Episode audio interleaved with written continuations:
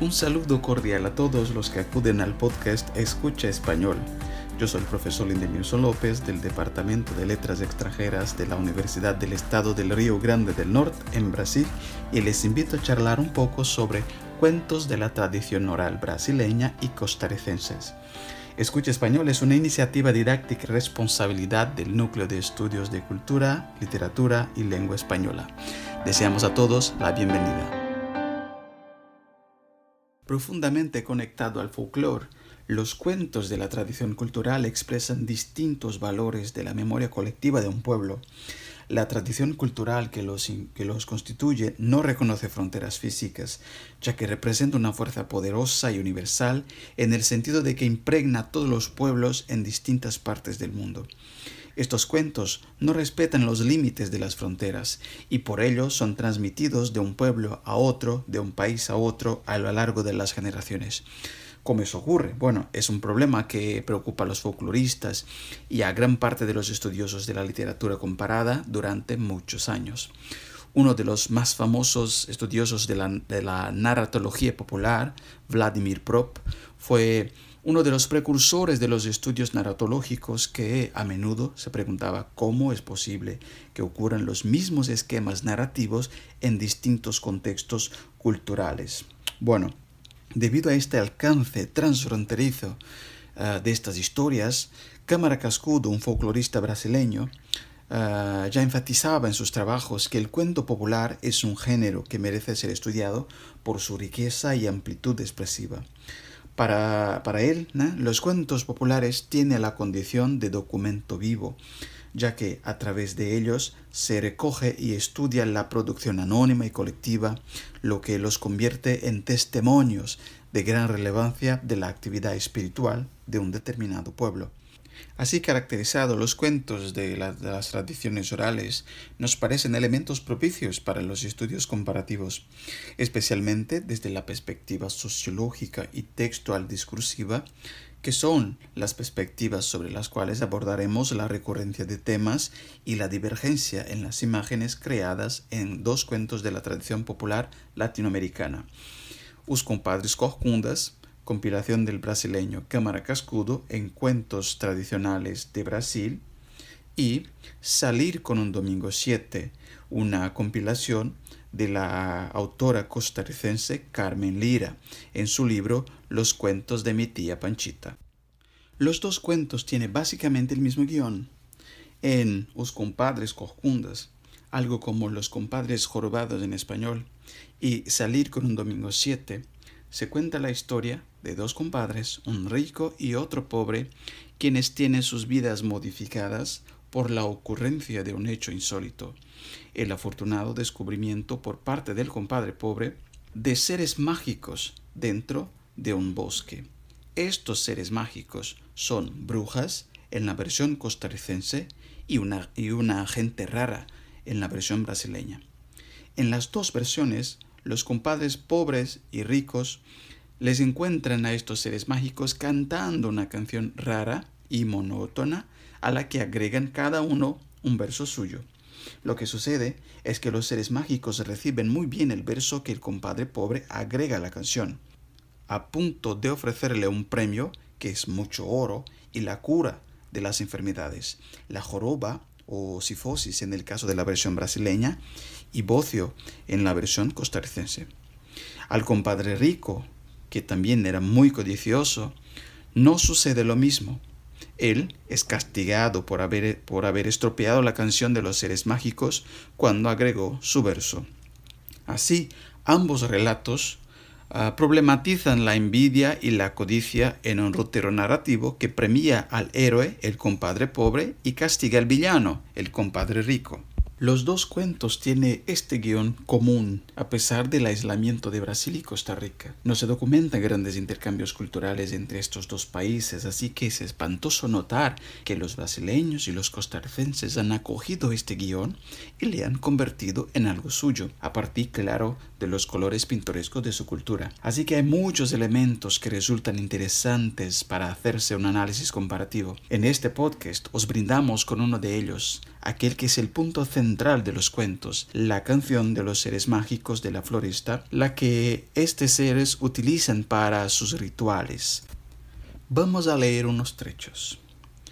Uno de tantos viernes, el compadre pobre se extravió en la montaña y lo cogió la noche sin poder dar con la salida de la floresta. Cansado de andar de aquí y de allá, resolvió subirse a un árbol para pasarle la noche. Al rato de estar allí, vio de pronto que a lo lejos se encendía una luz. Bajó y se encaminó hacia ella. Al irse acercando, vio que se trataba de una gran casa iluminada, situada en el claro del bosque. Se oían músicas, cánticos y carcajadas. La sala de la casa estaba llena de brujas mechudas y feas que bailaban pegando brincos como los micos y cantaban a gritos esta única canción. Lunes, martes, miércoles 3, lunes, martes, miércoles 3, lunes, martes, miércoles 3, lunes, martes, miércoles 3. Lunes, martes y miércoles 3. Esa era la letra de la canción. Aburrido, el compadre pobre de oír la misma cosa, siempre repitiendo la misma cosa,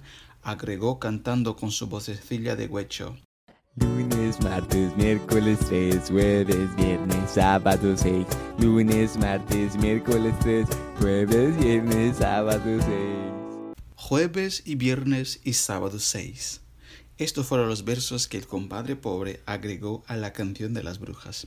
Las brujas se encantaron con los versos que el compadre pobre habría agregado a su canción y le regalaron un premio mucho oro y la cura de su enfermedad. Al contar a su compadre rico lo que le había sucedido, este compadre rico se llenó de envidia y de codicia e intentó conseguir los mismos favores de las brujas. Cuando las encontró en la floresta, intentó agregar también un verso a la canción.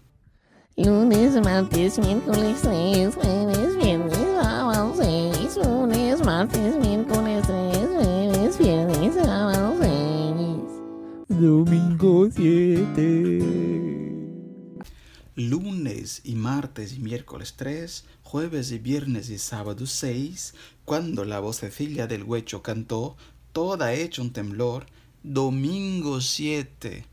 Y con estas palabras, las brujas se pusieron furiosísimas a gritar de cólera. ¿Quién es el atrevido que nos ha echado a perder nuestra canción? ¿Quién es quien ha salido con este domingo 7? se preguntaron ellas. Entonces las brujas castigaron al compadre pobre. Bueno, se puede preguntar por qué se premia la intrusión del compadre pobre y se castiga la del compadre rico. Una posible respuesta a esta pregunta se da en el sentido de que los relatos proponen en tono pedagógico una moraleja de la historia. Sin el afán de, la ambición, los pobres trabajadores serán recompensados en el día justo. Es el mito del juicio final o del final juicio, mientras que los ricos codiciosos y ávaros serán castigados o destronados. Bueno, ahí podemos recordarnos de la teoría de Mikhail Bakhtin en su obra La cultura popular en la Edad Media, en el Renacimiento, el contexto de François Rabelais, en que Bakhtin postula la idea de la carnavalización como una inversión burlesca de los valores medievales. La tónica de este trabajo de Bakhtin es la idea de que el riso y el carnaval promueven el destronamiento de los poderosos, invierte los papeles sociales.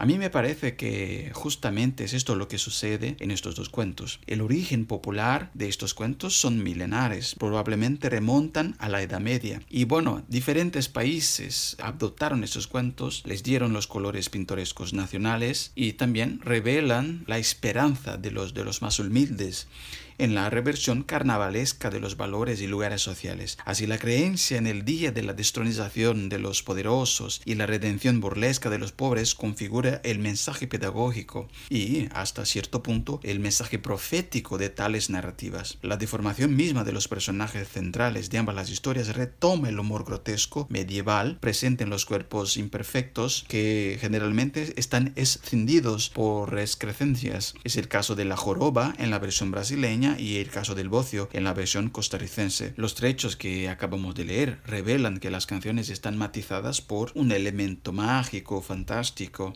y por eso se muestran una, una especie de, lógica propia, secreta, desconocida para la gente común. Es necesario que sea inicializado en esta seita, en esta costumbre, en estas prácticas, ¿vale?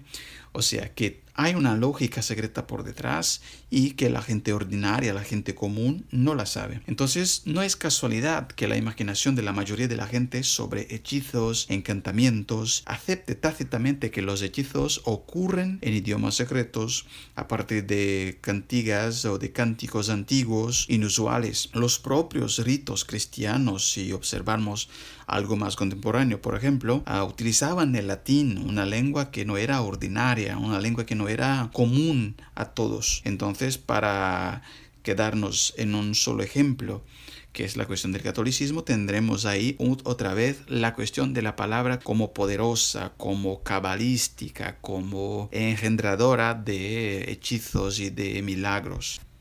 Es importante señalar que los rituales descritos en las escenas anteriores están cerrados a personas de este grupo. Por lo tanto, el verso agregado por el compadre pobre y por el compadre rico representa una intrusión, una alteración del ritual, una especie de infracción de, de, una determinada ley o regla fijada por los miembros de este culto. Lo mismo, por supuesto, sucede, sucede con la versión en portugués de la canción, en la que cantaba la gente rara. Segunda terça-feira vai vem, segunda terça-feira vai vem. E el compadre pobre agregou, e quarta e quinta-feira, meu bem, e quarta e quinta-feira, meu bem.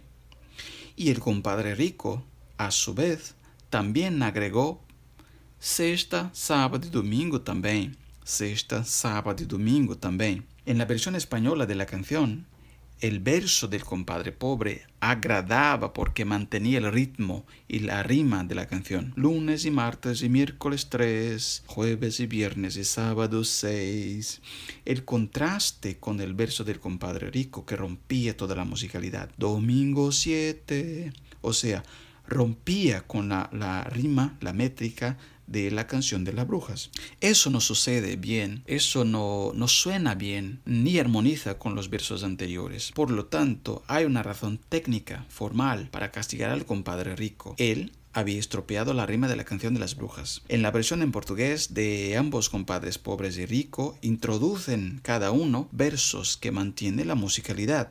Segunda terça-feira vai vem, era el verso de las brujas, y cuarta y quinta-feira, meu bem, era el verso del compadre pobre. Sexta, sábado y domingo también, el verso del compadre rico. O sea, que ambas las padres pobres y ricos habían contribuido de forma coherente para la canción. Es decir, desde el punto de vista de la forma, ambos estaban ahí con versos que rimaban y que mantenían la métrica. Así que el motivo para castigar al compadre rico no era la técnica formal, sino el contenido en el caso de la versión brasileña de la canción. Quem lhe mandou meter-se onde não é chamado, seu corcunda besta? Você não sabe que gente encantada não quer saber de sexta-feira, dia em que morreu o filho do alto, sábado, dia em que morreu o filho do pecado, e domingo, dia em que ressuscitou quem nunca morre? Não sabia? Pois fique sabendo, e para que não esqueça da lição, leve a corcunda que deixaram aquí y suma-se da minha vista, si no acabo con seu coro. La comparación de las canciones nos permite ver en la versión brasileña que la cosmovisión judaico-cristiana, judeo-cristiana, moldeó la lógica mágica detrás del canto de los extraños. Como se presume que son paganos, los días de adoración cristiano no se podía agregar al, cántico de, este, de esta gente extraña. Vemos, por lo tanto, que la adaptación de este episodio en la cultura brasileña tuvo lugar en términos de contenido y de simbolismo de los días de la semana, ¿vale? Así que el día en que murió el Hijo del Alto, el día, o sea, el día que ha muerto Jesucristo, el sábado, el día que murió el Hijo del Pecado, el traidor, y domingo, el día en que resucitó quien nunca muere. Otra vez se hace referencia a Jesucristo. Bueno, en cuanto a la simbología de los días de la semana, tema de, ambas las canciones, es importante registrar la distinción entre los nombres en portugués y, en español. La simbología detrás de los nombres de los días de la semana en los dos sistemas culturales, el uso brasileño y el hispanoamericano, refuerzan este, este enfrentamiento entre la cosmovisión pagana, en el cuento costarricense y eh, la cosmovisión judeo-cristiana en el cuento brasileño. El portugués y el gallego son las únicas lenguas en las que los días de la semana ya no son ah, homenaje, a, homenaje a las estrellas que remiten a dioses paganos. Eh, fue en el año del 500-603 después de Cristo que San Martín de Dume, entonces obispo católico en la ciudad de Braga, quien decidió eliminar de los nombres de la semana el homenaje a los dioses paganos simbolizados por las estrellas, el Sol, la Luna, Marte, Mercurio, Júpiter, Venus, Saturno.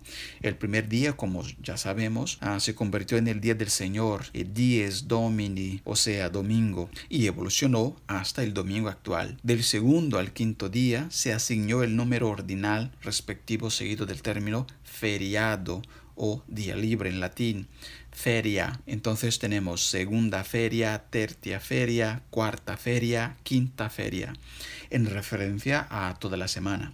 Así que estaba dedicada al culto de la historia de los últimos días de Jesucristo, su muerte, su resurrección y todos los días de la semana eran días libres para las festividades. Finalmente, el, el séptimo día fue una herencia de la cultura hebrea que guardó el séptimo día para el descanso, el famoso Shabbat, del cual deriva Sabbatum en latín y finalmente el sábado que tenemos hoy día. Bueno, claro, ah, la lógica secreta a partir de estas explicaciones, el uso brasileña está basada ah, en el repudio de los días santos. Ah, no, no, encontrarían cabida este, este repudio de los días santos en la versión hispanoamericana porque la herencia pagana o laicizada de los días de la semana en español, como ya sabemos, está patente. Esta singularidad probablemente solo es posible en el sistema cultural de los países que hablan portugués. En conclusión, vemos que la recepción de la canción de los días de la semana en la cultura costarricense propuso una lógica mágica para el canto de las brujas basada en la forma. No se podría jamás romper con la musicalidad, por lo tanto, no hay referencias a una cosmovisión judeocristiana en la relación con los días de la semana, dando lugar a una cosmovisión secular, sino verdaderamente pagana. En la versión brasileña, por contrario, la lógica era el repudio a los días santos. Bueno, hay muchos otros elementos de comparación entre las varias versiones de esta misma historia, incluso muchísimos puntos comparables entre las dos versiones que seleccionamos para tratar en este podcast se podría abordar también. Podríamos leer Los compadres jorobados, los compadres coscundas, y salir con un domingo 7 y preguntarnos qué fuerzas sociales y culturales impulsaron las transformaciones lingüísticas y literarias de cada versión. ¿Cuál es la base para la diferencia entre la caracterización de los mágicos como brujas en la versión costarricense y como gente rara, ancianos, jóvenes y niños en la versión brasileña? ¿Por qué unos son personajes femeninos y otros son personajes masculinos? Y el final de las historias, el final de, de, ambas las historias. ¿Por qué la versión brasileña explica claramente una moraleja y la versión costarricense se eximen de hacerlo? Bueno, no, no tenemos claro las respuestas para estas preguntas, pero podremos ofrecer una interpretación nuestra ah, que desafortunadamente no tenemos tiempo de, de presentarlas en este podcast. Por si acaso tengáis interés en un análisis más detallado de estas dos historias, recomiendo la lectura de un trabajo académico que yo he escrito en colaboración con dos colegas, los profesores José Dantas y Concisia Lopes, cuyo título es Cuentos tradicionales de Brasil y de Costa Rica, análisis de la recurrencia de temas y la divergencia de imágenes. Bueno, os agradezco muchísimo por la compañía hasta ahora y os invito a escuchar el próximo podcast Escucha Español. Un fuerte abrazo a todos.